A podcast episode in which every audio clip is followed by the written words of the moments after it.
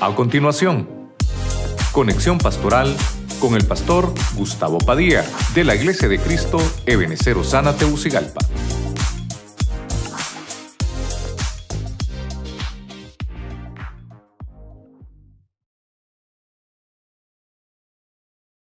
Hablamos de los hogares abastecidos.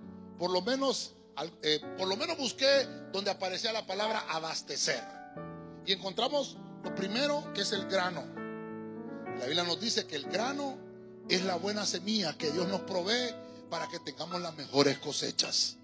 Una cosecha abundante. Número dos, te provee de aceite.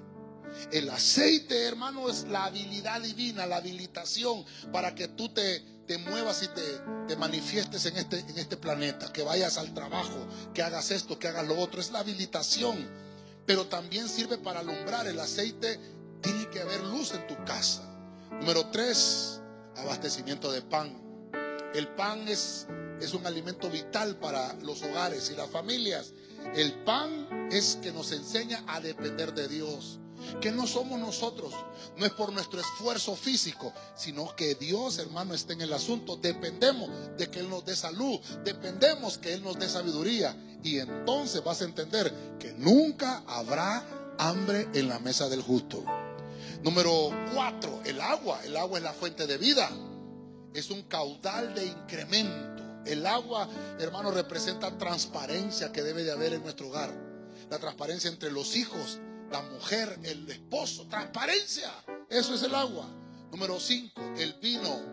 Vimos que es vida espiritual y que también el vino es la medicina familiar. También vimos el número 6, la carne. La carne nos habla de la vitamina familiar y nos habla también de que siempre Dios va a proveer sustento en nuestra familia. Y número 7, dice que nuestras casas siempre estarán abastecidas. Lo dice Deuteronomio 6:11.